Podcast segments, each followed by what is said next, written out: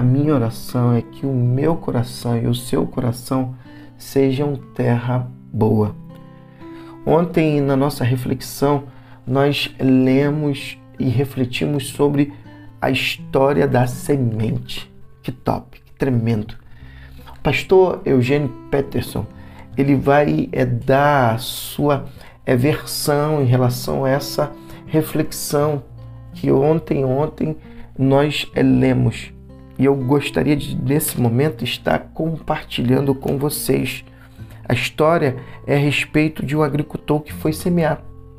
A semente era boa e, em condições propícias, brotaria. A semente caiu em quatro tipos de solo. Os diferentes tipos de solo representam diferentes tipos de ouvintes. E nós vamos ver é, cada um desses ouvintes. Algumas sementes caíram pelo caminho, diz o texto. Os lotes onde se lançavam sementes na terra é, de Israel eram é bem diferentes dos nossos, porque eram é, menores e separados de seus vizinhos não por uma cerca, mas por um caminho. Algumas é, sementes caíram naquela estrada pisada e não podiam penetrar o solo. Esse é o retrato de uma mente altamente corroída.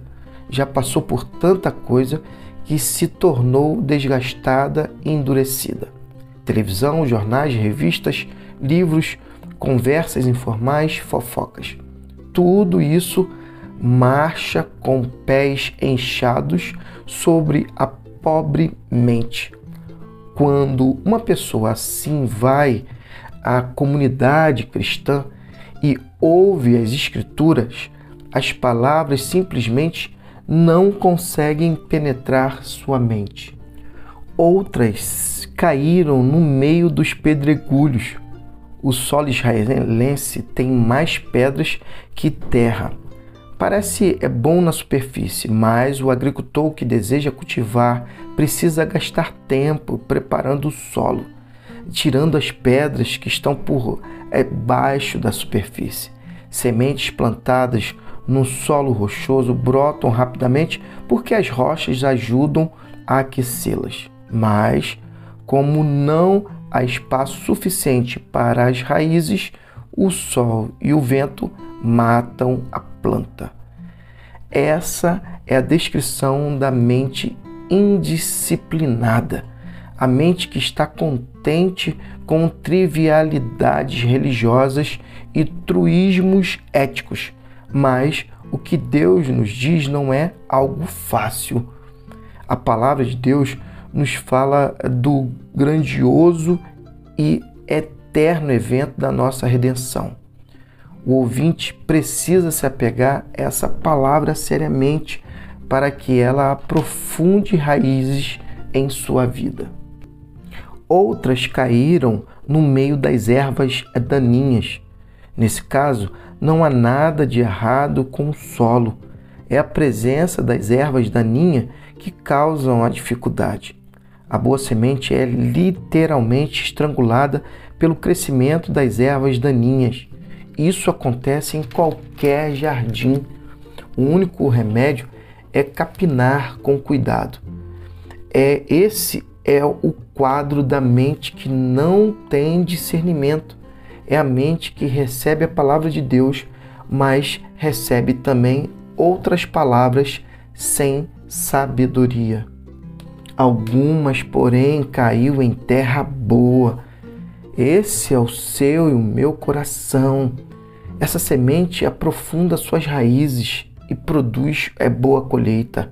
O solo não tem nenhum dos impedimentos anteriores citados.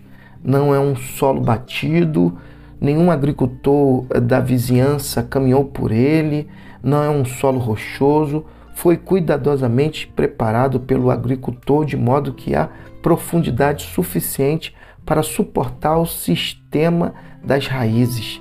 Não é um solo é cheio de ervas daninhas, já foi limpo com a enxada, portanto livre de tudo que foi inútil. Essa é a maneira de ouvir a palavra de Deus. A preparação do silêncio enquanto limpamos a mente do tráfego, tráfico verbal do mundo. A preparação da disciplina enquanto treinamos a mente para meditar e assimilar as verdades que alcançam o significado supremo da nossa vida com Deus, ao processo de discernimento enquanto ouvimos com o propósito de escutar as palavras de Deus, não permitindo que opiniões ou incoerências humanas as sufoquem. Devemos ouvir a palavra de Deus que nos é transmitida, tanto do ponto de vista pessoal quanto comunitário.